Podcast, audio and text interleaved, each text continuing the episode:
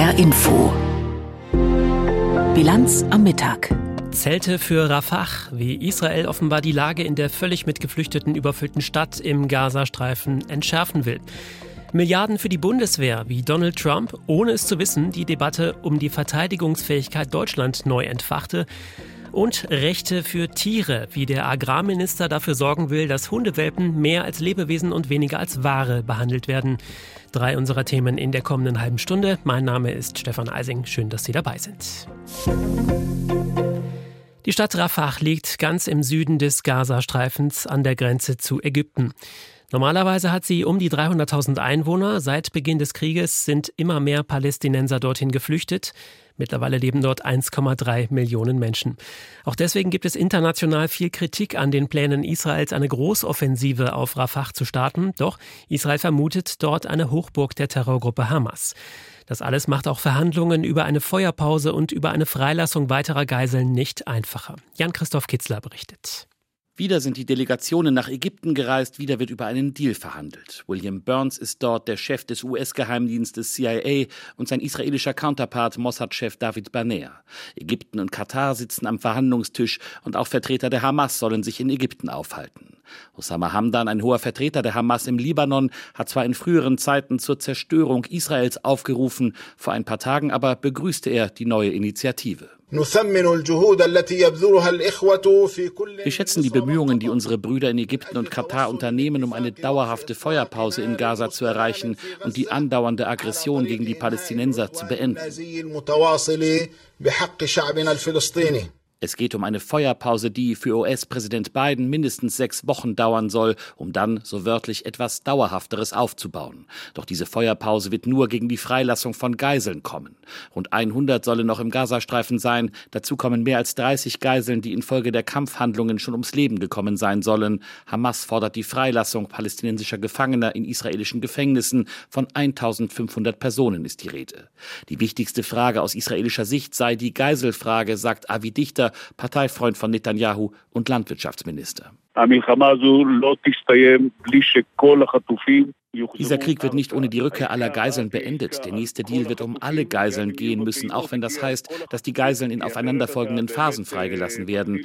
Wenn nicht, geben wir der Hamas wieder Luft zum Atmen. Und wenn die Hamas denkt, sie kann mit uns Spielchen spielen, dann wird der Krieg nur noch komplizierter, problematischer und die Einhaltung der Ziele wird schwieriger. Zu den Zielen Israels gehört auch die Eroberung von Rafah, dem Grenzort im Gazastreifen zu Ägypten. Auch hier wird Infrastruktur der Hamas und weiterer Terrororganisationen vermutet. Es gibt Berichte über Tunnel nach Ägypten, über die auch Waffen in den Gazastreifen gekommen sein sollen. Deshalb müsse Israels Armee den Einsatz in Rafah ausweiten, so Benny Gantz, der Teil des Kriegskabinetts ist. Kein Zweifel, dass überall dort, wo sich Terror befindet, gehandelt werden muss. Auch ein breit angelegtes Vorgehen in Rafah steht nicht zur Frage. Wir führen Gespräche mit unseren Freunden in der Welt, vor allem mit Ägypten. Wir werden alles tun, was uns Handlungsfähigkeit ermöglicht. Das betrifft die Evakuierung der Bevölkerung, die Sicherung der Grenzen und die Vorbereitung für eine Bodenoffensive. Schon Jetzt werden die Kämpfe am Rand von Rafah intensiver. Auch die Luftangriffe und der Beschuss von Zielen in der Stadt haben zugenommen. Mehr als 1,3 Millionen Menschen sollen sich dort aufhalten. Sie suchen Schutz vor den Kampfhandlungen und hoffen, dort leichter an Hilfsgüter zu kommen. Wie diese Menschen in Sicherheit gebracht werden können, ist noch völlig offen. Israel schlägt den Bau großer Zeltstädte im Südwesten des Gazastreifens vor. Ob es die jemals geben wird, ist unklar.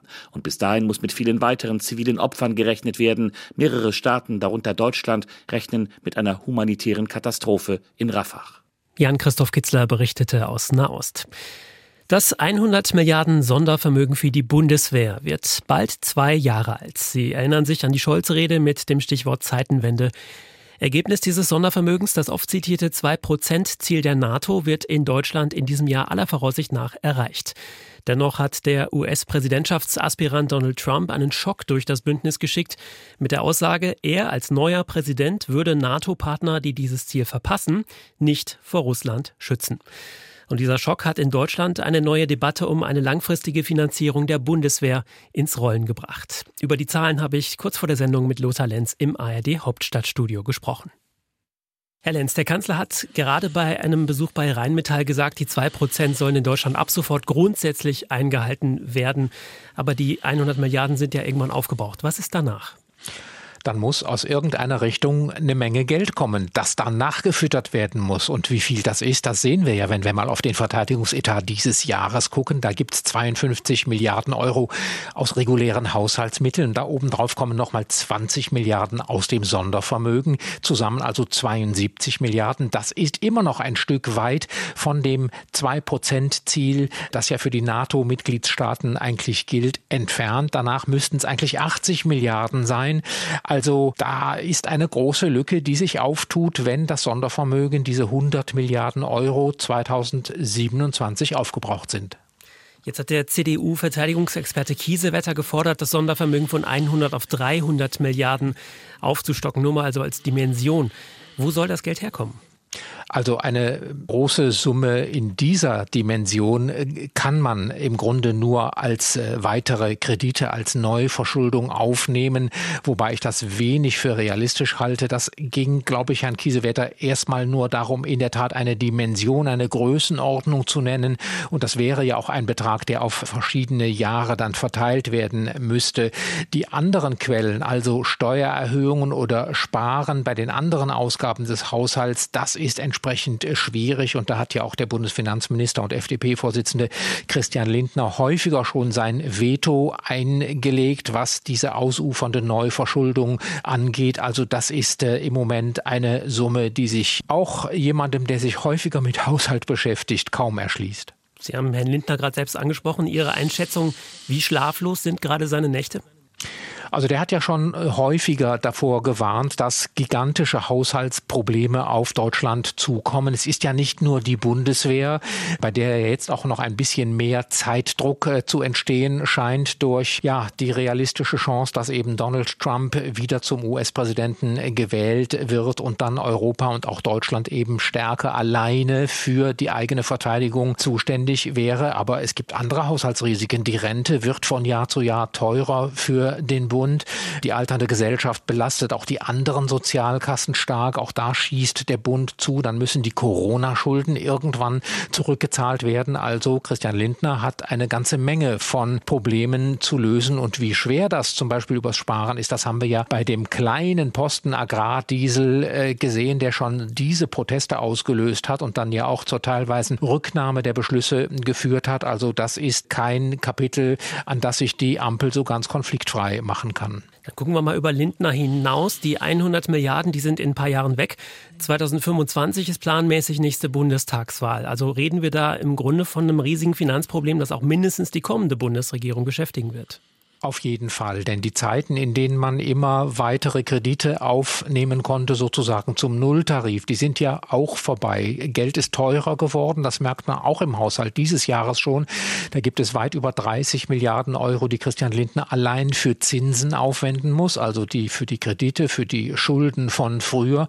Deswegen ist auch seine Haltung äh, ja zumindest plausibel und ähm, aus anderen Quellen da zu schöpfen, das hieße eben Steuererhöhung, das hieße vielen Menschen sehr weh zu tun mit mehr Ausgaben, äh, mit höherer Steuerbelastung. Da sagen die Unternehmen, das können wir nicht vertragen. Da sagen auch die Verbraucher, wir sind ja ohnehin schon durch die Inflation gebeutelt. Also das ist so einfach nicht umzusetzen. Treten wir mal einen Schritt zurück und gucken mal ganz grundsätzlich solche Milliarden oder Billionen Summen, muss man ja sagen, die in einem Staatsvermögen stecken, die sind ja für uns als Normalbürger gar nicht wirklich vorstellbar. Deswegen mal ganz grundsätzlich gefragt, wie groß ist das Problem, das sich da gerade anbahnt für ein reiches Land wie Deutschland?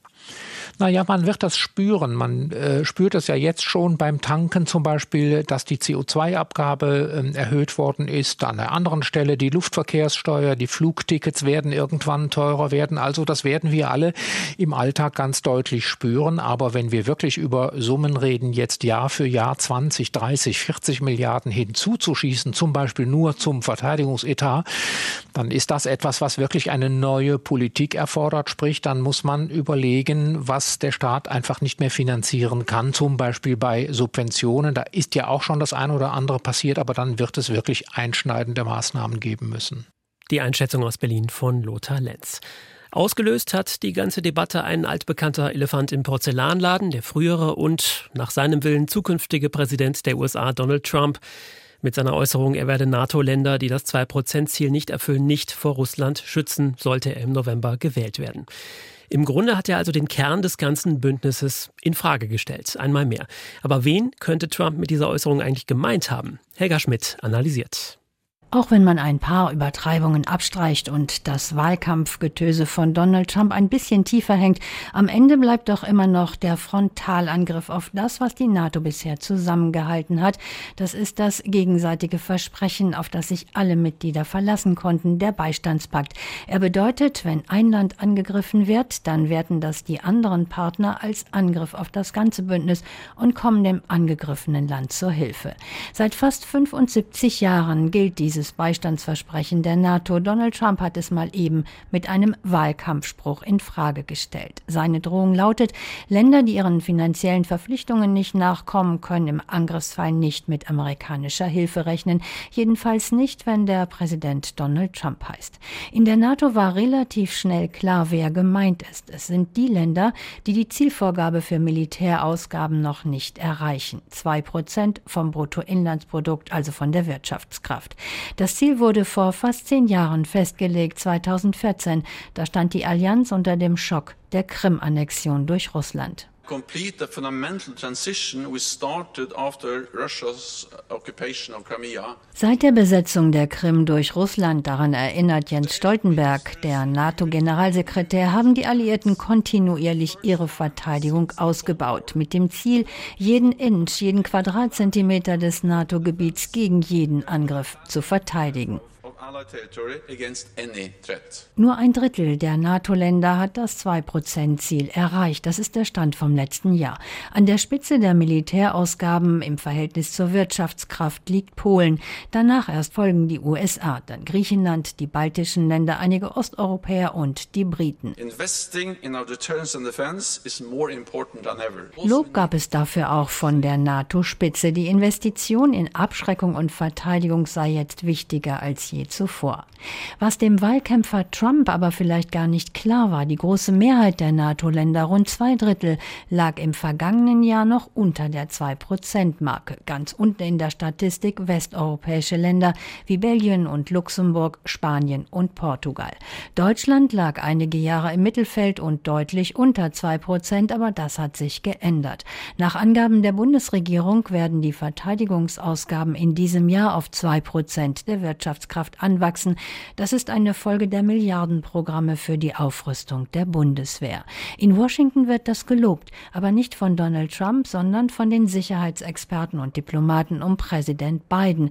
Denn Trump ist nicht der Erste, der die Europäer kritisiert, weil sie nicht genug für die eigene Sicherheit tun. Barack Obama hatte das vorher auch schon gemacht, wenn auch deutlich freundlicher. Helga Schmidt hat analysiert, was die neuesten verbalen Ausflüge des Donald Trump für die NATO bedeuten könnten.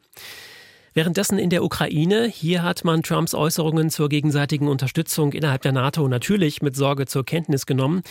Gleichzeitig hat die Führung in Kiew aber gar nicht unbedingt die Zeit, so weit in die Zukunft zu gucken, denn hier macht man sich schon genug Sorgen um die Probleme, die aktuell in den USA bestehen, will sagen um die Hängepartie um Joe Bidens Hilfspaket, auf das die Ukraine dringend angewiesen ist.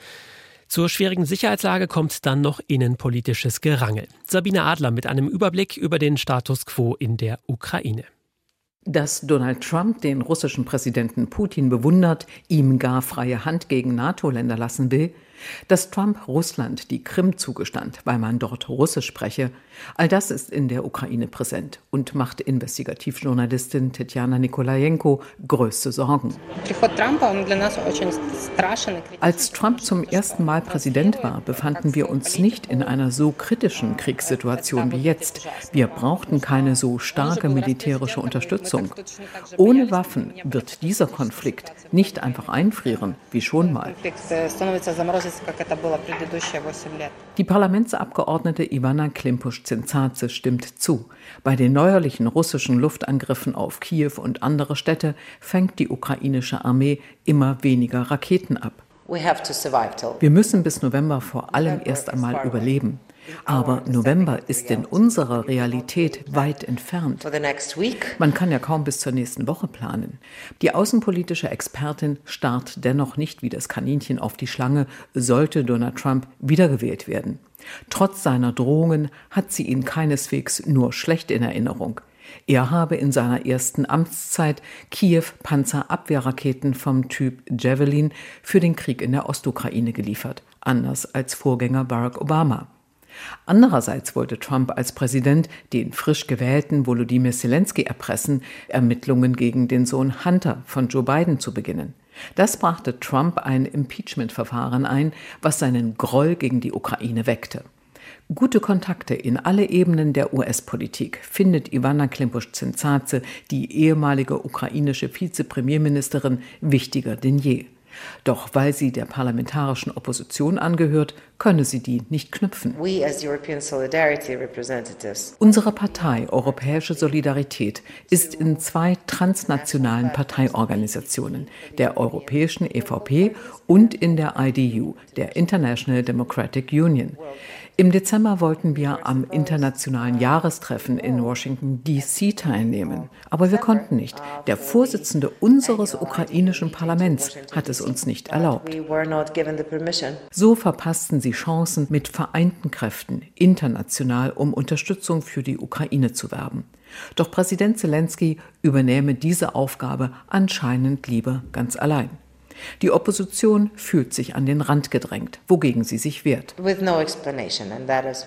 Sie nenne nicht einmal einen Grund dafür, uns nicht reisen zu lassen, weswegen ich, wie andere aus der Fraktion auch, gerichtlich gegen den Parlamentschef vorgehe. Die gefährdete Ukraine braucht Sicherheitsgarantien. Zelensky hat seinen Präsidialamtschef Andriy Jermak und den früheren NATO-Generalsekretär Anders Fogh Rasmussen die Leitung einer internationalen Arbeitsgruppe übertragen, die weltweit Länder ins Boot holen soll. Als erster Staat hat Großbritannien der Ukraine Sicherheit garantiert. Deutschland könnte bald folgen. In der Ukraine weckt solch ein Einsatz Hoffnungen. Auch bei Tetjana Nikolajenko, der Journalistin, die selbst 20 Tage russische Soldaten in Tscherniv ertragen musste. Um ein Haar wäre ich von ihnen erschossen worden, einfach weil sie betrunken waren und wissen wollten, wo ukrainische Soldaten sind. Die Ukrainerin hat erfahren, was russische Besatzung heißt und weiß, was das für das ganze Land bedeuten würde. Sabine Adler hat aus Kiew berichtet. Und gerade eben während dieser Beitrag lief, erreichte uns die Allmeldung, dass der US-Senat für ein milliardenschweres Hilfspaket für die Ukraine gestimmt hat, nach wochenlangen Verhandlungen.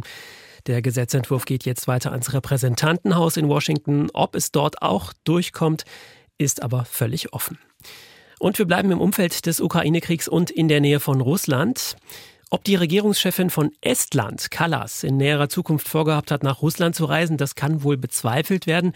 Insofern kann man dies hier wohl als diplomatischen Nadelstich, als symbolische Geste bezeichnen. Russland hat Kaya Kallas, die estnische Premierministerin, zur Fahndung ausgeschrieben. Warum, was das bedeutet, beziehungsweise ob das überhaupt etwas bedeutet, erklärt Frank Eichmann. Zur Fahndung ausgeschrieben wurde neben der estnischen Ministerpräsidentin Kaja Kallas ihr Staatssekretär Taimar Peterkop. Grundlage soll ein Strafverfahren wegen der Zerstörung und Beschädigung von Denkmälern sowjetischer Soldaten sein. Das russische Strafgesetzbuch sieht hierfür eine Strafe von bis zu fünf Jahren Haft vor. Tatsächliche Festnahmen drohen wegen der extrem eingeschränkten gegenseitigen Beziehungen ohne politische Besuche nicht. Dass führende Politiker eines Nachbarlandes zur Fahndung ausgeschrieben werden, begründete Dmitri Peskow, Sprecher des russischen Präsidenten, so. Die sind Personen, die für Entscheidungen verantwortlich sind, die das historische Gedächtnis verletzen und die sich sowohl gegen das historische Gedächtnis als auch gegen unser Land feindselig verhalten. Die estnische Regierungschefin ist die vorerst letzte auf einer umfangreichen Liste. Die russische Justiz klagte im vergangenen September über 170 ausländische Staatsbürger an, darunter aus Estland, Litauen, Lettland, Polen und der Ukraine. Ermittelt, so die russische Nachrichtenagentur TASS, wird in 143 Fällen. Bislang folgt man Maria Sacharowa, Sprecherin des russischen Außenministeriums. Für Verbrechen gegen die Erinnerung an die Befreier vom Faschismus müsse man sich verantworten, so Sacharowa und weiter, dies ist erst der Anfang. Ein Bericht aus Moskau von Frank Eichmann. Gleich schauen wir nach Deutschland und auf die Frage, warum der Begriff Tierwohl nicht nur etwas mit Schweineställen zu tun hat, sondern auch mit unseren eigenen Wohnzimmern. Vorher weitere Meldungen des Tages in kurz und knapp mit Peter Weizmann. Ein Bündnis aus Wirtschaftsverbänden hat Nachbesserungen am europäischen Lieferkettengesetz gefordert. Die Verbände sprechen sich zwar grundsätzlich für eine EU-weite Regelung zum Schutz von Menschenrechten und Umwelt aus, sie lehnen den aktuellen Entwurf aber ab, weil er aus ihrer Sicht grobe handwerkliche Mängel enthält. Insbesondere der Mittelstand werde durch die geplanten Regelungen bei weitem überlastet. Enthält sich Deutschland bei der Abstimmung, weil die Ampelregierung uneinig ist, könnte das gesamte EU-Lieferkettengesetz Lieferkettengesetz scheitern. Das Geschäftsklima im Wohnungsbau ist im Januar auf den niedrigsten jemals gemessenen Wert gefallen. Wie das IFO-Institut mitgeteilt hat, sank der Index auf minus 59,0 Punkte. Neuaufträge blieben aus. Zugleich würden weitere Projekte gestoppt. Mehr als die Hälfte der befragten Unternehmen klage über Auftragsmangel. Experten zufolge sei der Ausblick auf die kommenden Monate düster. Das Institut erwartet, dass in diesem Jahr lediglich rund 225.000 Wohnungen fertiggestellt werden. Von ihrem Ziel von jährlich 400.000 neuen Wohnungen ist die Bundesregierung weit entfernt. Der Däne Bo Henriksen ist neuer Trainer bei Mainz 05. Wie der Fußball-Bundesligist mitteilte, erhält der 49-Jährige einen Vertrag bis 2026. Die Mainzer stehen aktuell auf dem vorletzten Tabellenplatz und sind stark abstiegsgefährdet. Bislang konnte Mainz erst ein Ligaspiel in dieser Saison gewinnen. Im Saarland finden auch heute noch Fastnachtsumzüge statt. So wird unter anderem in Lebach, Saloy-Roden, Großrosseln und in Spiesen-Elversberg weiter Straßenfastnacht gefeiert. Gestern kamen zu den Rosenmontagsumzügen im Saarland viele Zuschauerinnen und Zuschauer. Allein bei den beiden größten in Saarbrücken-Burbach und Neunkirchen säumten über 200.000 Menschen die Straßen. Kulturstaatsministerin Roth will die Standortbedingungen für Filmproduktionen in Deutschland mit einer Reform der Filmförderung verbessern. Wie sie mitgeteilt hat, soll die Filmförderungsanstalt zu einer zentralen Einrichtung ausgebaut werden. Hinzu kommen Steueranreize und eine Investitionsverpflichtung. Ein entsprechender Referentenentwurf liege bereits vor. Das neue Gesetz soll Anfang 2025 in Kraft treten. Ziel sei eine Verbesserung der Rahmenbedingungen für das Filmschaffen und eine Stärkung des deutschen Films. Alle Jahre wieder an Weihnachten kommen sie. Die Appelle von Menschen, die Ahnung von Tieren haben, die sagen, Hundewelpen gehören nicht unter den Weihnachtsbaum. Dass solche Ideen oft nach hinten losgehen, das zeigt sich heute an dem Hilferuf der Tierheime in Deutschland. 80 Prozent von ihnen sagen, wir nehmen Hunde von Privatpersonen gar nicht mehr oder nur noch über Wartelisten an. Bei Katzen sind es mehr als 60 Prozent der Tierheime. Lebende Wesen als Geschenk mittlerweile sogar im Onlinehandel. Das ist nur eines der Probleme beim Thema Tierwohl, denen Bundesagrarminister Özdemir von den Grünen den Riegel vorschieben will. Er hat seinen Vorschlag für ein neues Regelwerk jetzt an die Bundesländer geschickt. Eva Huber berichtet. Tiere schützen. Diesem Anspruch werden die aktuell geltenden Gesetze nicht gerecht, findet Thomas Schröder vom Deutschen Tierschutzbund. Wir haben einen großen Regelungsbedarf, weil das jetzige Tierschutzgesetz nur ein Nutzgesetz ist, also geregelt ist, wie das Tier zu nutzen ist für den Menschen. Auch Bundeslandwirtschaftsminister Cem Özdemir sieht Defizite. Er hat jetzt eine Reform angestoßen und will den Tierschutz in Deutschland stärken. Der Gesetzentwurf sieht bei Haustieren schärfere Regeln vor. So will das Ministerium den Handel online auf Internetplattformen erstmals regulieren. Es soll leichter werden, Verkäufer von Tieren im Internet zu identifizieren. Sie sollen Name und Adresse hinterlegen müssen. Das soll den kriminellen Handel, zum Beispiel durch die Welpenmafia, schwerer machen. Außerdem sollen die Regeln für Qualzucht verschärft werden.